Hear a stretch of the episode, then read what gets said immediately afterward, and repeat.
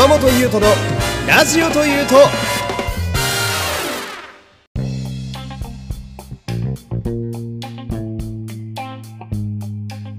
どうも皆様こんにちは。声優ポッドキャスターの山本優斗でございます。よろしくお願いします。さあ今日はですね、えー、ちょっといつもの、えー、しっかりとした収録の環境ではなくですねもうまさに今から出かけるという えー、そういう状態でね、えちょっと喋っているという、えそんな感じでございますよ。えで、あのまあ今日を含めましてですね、まあ今日、そして明日で明後日と、まあ自分的に、まあかなり嬉しいイベントがね、え詰まりまくっておりまして。で、まあ特に個人的に自分の人生的にも結構でかいのが明日なんじゃないかなと思ってるんですよ。うん、まあちょっとまだ言えないんですけど、うん、まあこれは結構特にリスナーの方には喜んでもらえるんじゃないかなという、えー、話が一個あってね。うん、で、まあ、あさって、えー、日曜日は、まあ、声優業ですよ。えー、久しぶりね、スタジオで収録ということで、まあ、非常に嬉しいなという感じですよ。うん。じゃあ、えー、今日、ね、今まさに出かけようとしている今日は何があるのかと言いますと、えー、ヒプステですね。いやー、やっとだ。やっといける。嬉しい。いや、俺今回ちょっとね、諦めかけてたんですけれども、うん、まあ、無理やり今日こじ開けましてね。うん。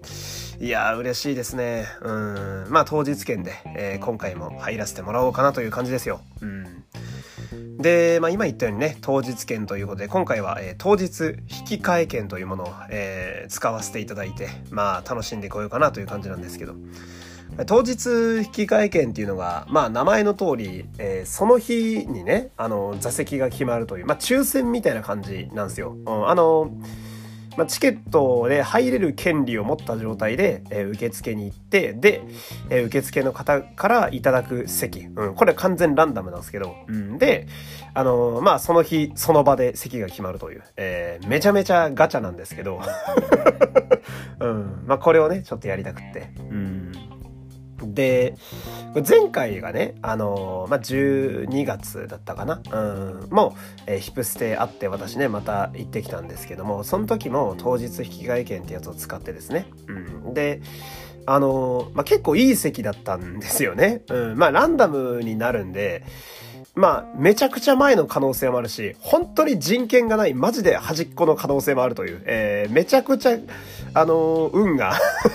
運の要素が強いという、まあ、それが当日引き換え券なんですけど、うん。あの、まさか、その、こんなに前で見れるとはって思うぐらい近くで見れましてね。うん。で、その時のその、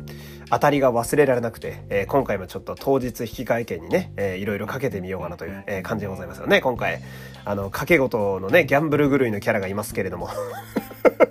うん、アリス川ダイスのようにね、うん、デッドアライブで試したいと思いますよ。うん。うん、とは言いつつ、今回はデッドなんじゃないかなとちょっと思ってるんですよね。うん、っていうのも、その、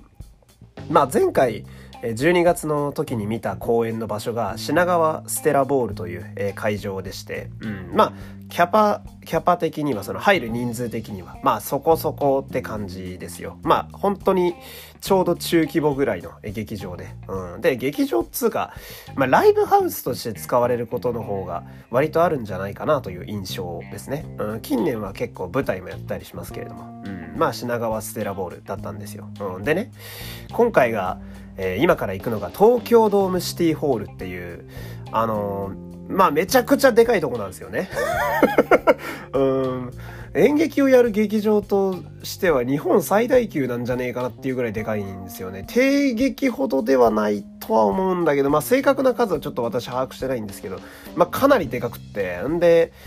まあ2階、3階ぐらいまであんのかなめっちゃでかいんだよね、とにかく。うん、上もあって、で、かつ、下もアリーナ席って言ってね、うん、めちゃくちゃ入るっていう、まあとんでも、えー、モンスター劇場なんですけれども、うん、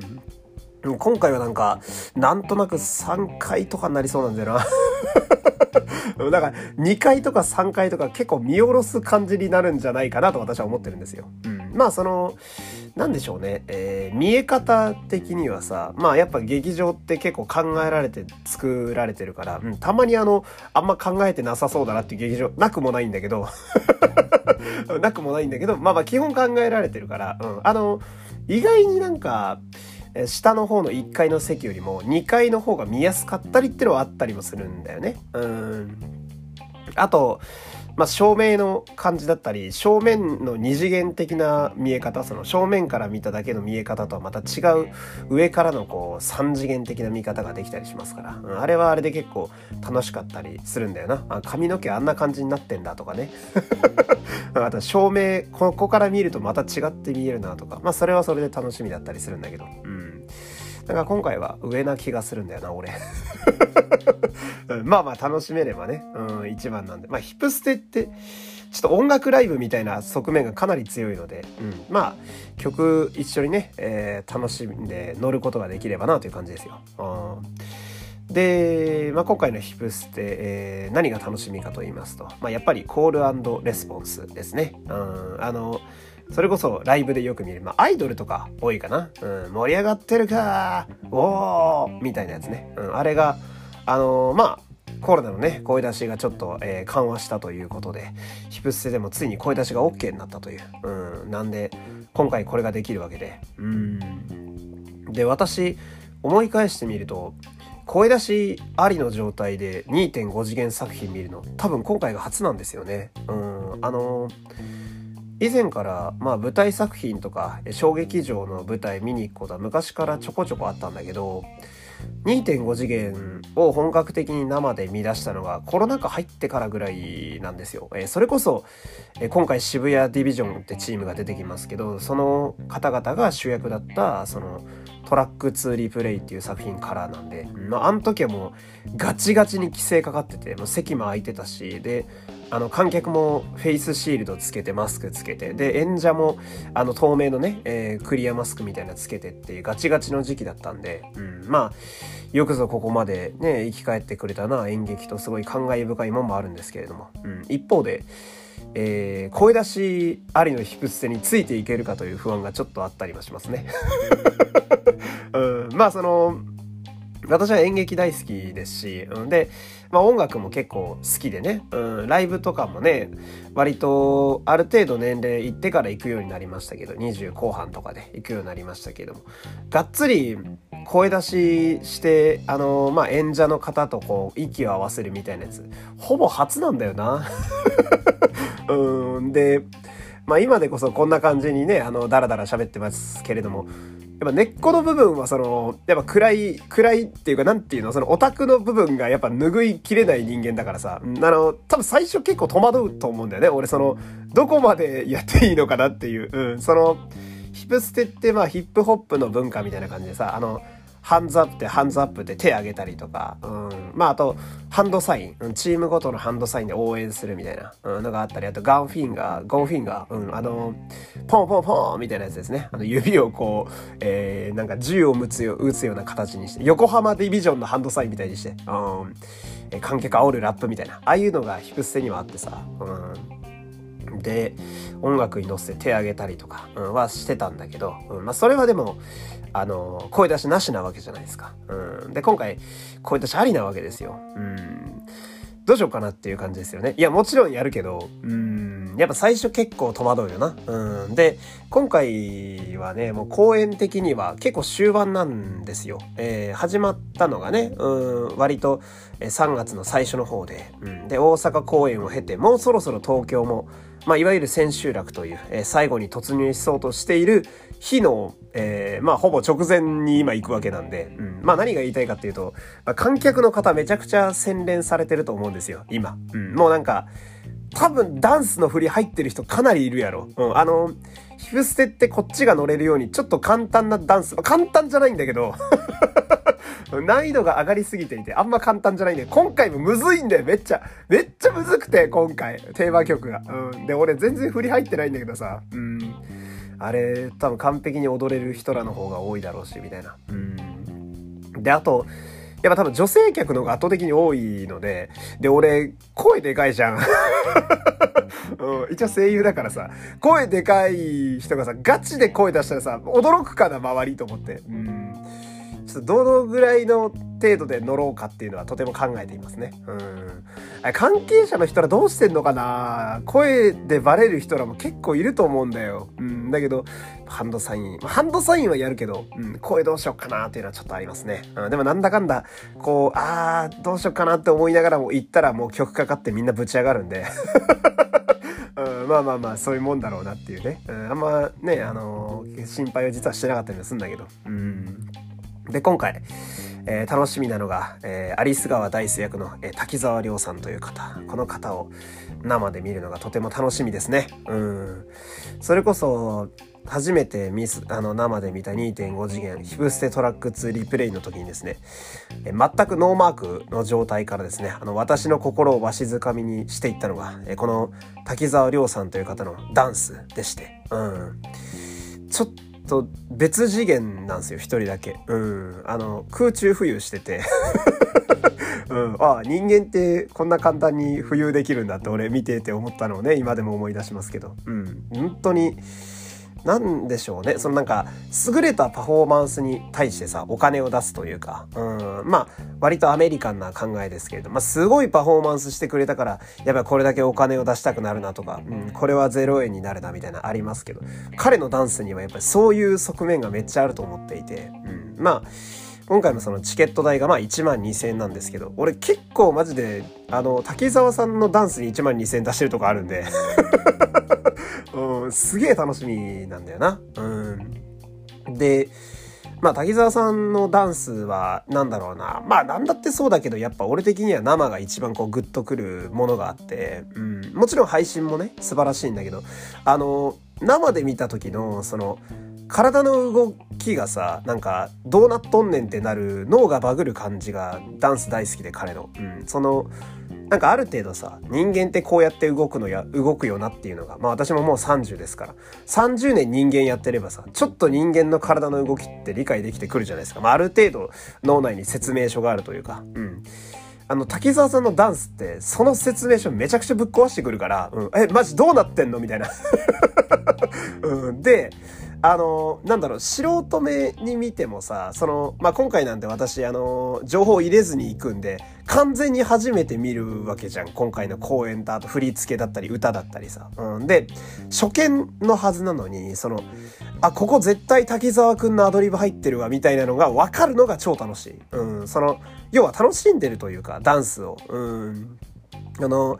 アリス川ダイスというキャラを守りつつですね、えー、彼なりのパフォーマンスのその、彼が培ってきたダンススキルがマジで随所に入ってんなっていうのが見ててすげえわかるのがめっちゃ気持ちよくって、うん。で、彼もその、多分ね、踊るとめちゃくちゃ芝居乗るタイプやと思うんですよ。前あの、キングダムのね、舞台キングダムの感想の時に、高野明さんがね、主人公、シンっていうキャラを演じてて、めちゃくちゃリアクションしてたんだけど、高野さんも、まあ、ダンスバキバキの方で、彼もその、何動き出すと芝居にさらに油が乗るタイプというか、うん、アクションと共に芝居がかなり進化していくタイプやと思ってて、うん。で、滝沢さんのね、今の、こっから見に行く、アリス川ダイスの滝沢さんは、あの、ダンスが入ると、あの、芝居が超進化するタイプで、うん。すごいよな。だから彼のソロ曲とかマジ圧巻なんだよね。うん、今回あるかどうかちょっとわかんないけど。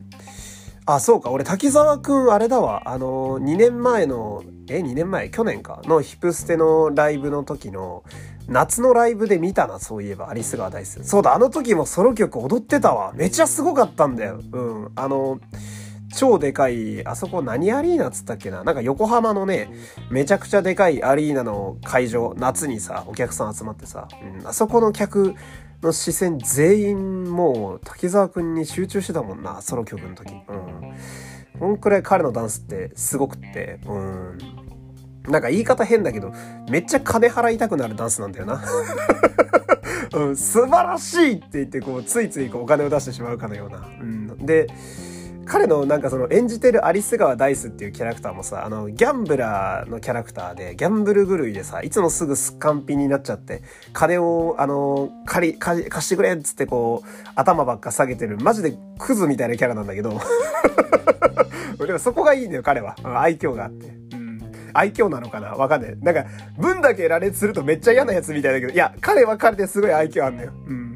でもそのなんかねダンスで黙らせる感じがなんとなくアリス川大スもちょっとリンクしてて、うん、そのこいつなんだよ金ばっかあのせびりやがってよみたいな。すぐどうせギャンブルに使うならしょうもねえやつだなって思ってパフォーマンス見たらパフォーマンスはバキバキっていう。なんだこいつみたいなしょうがねえな。じゃあ出してやるか少しはつって。でまたあのすっかんぴになって帰ってくるみたいな、うん、なんか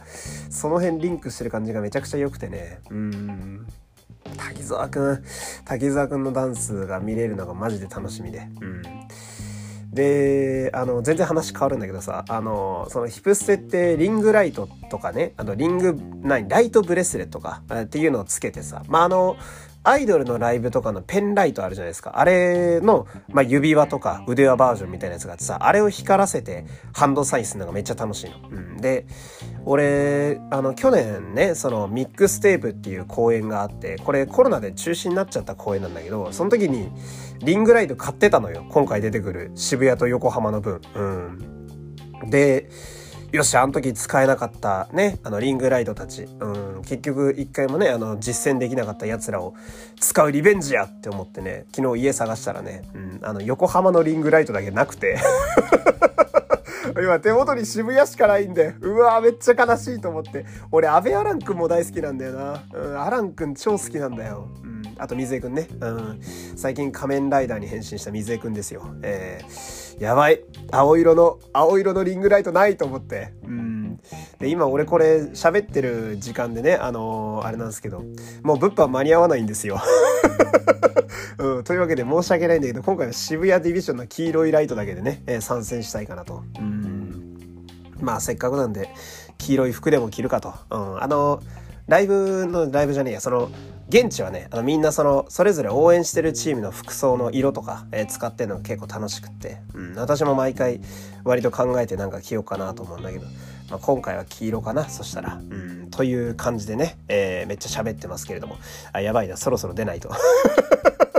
永遠と喋れちゃうね。うん。まあそんな感じで、ちょっとね、ヒプスでまずは楽しんでいきたいかなという感じでございます。というわけで、えー、最後まで聞いていただきありがとうございました。お相手は山本優斗でした。また次回、さよならさよなら。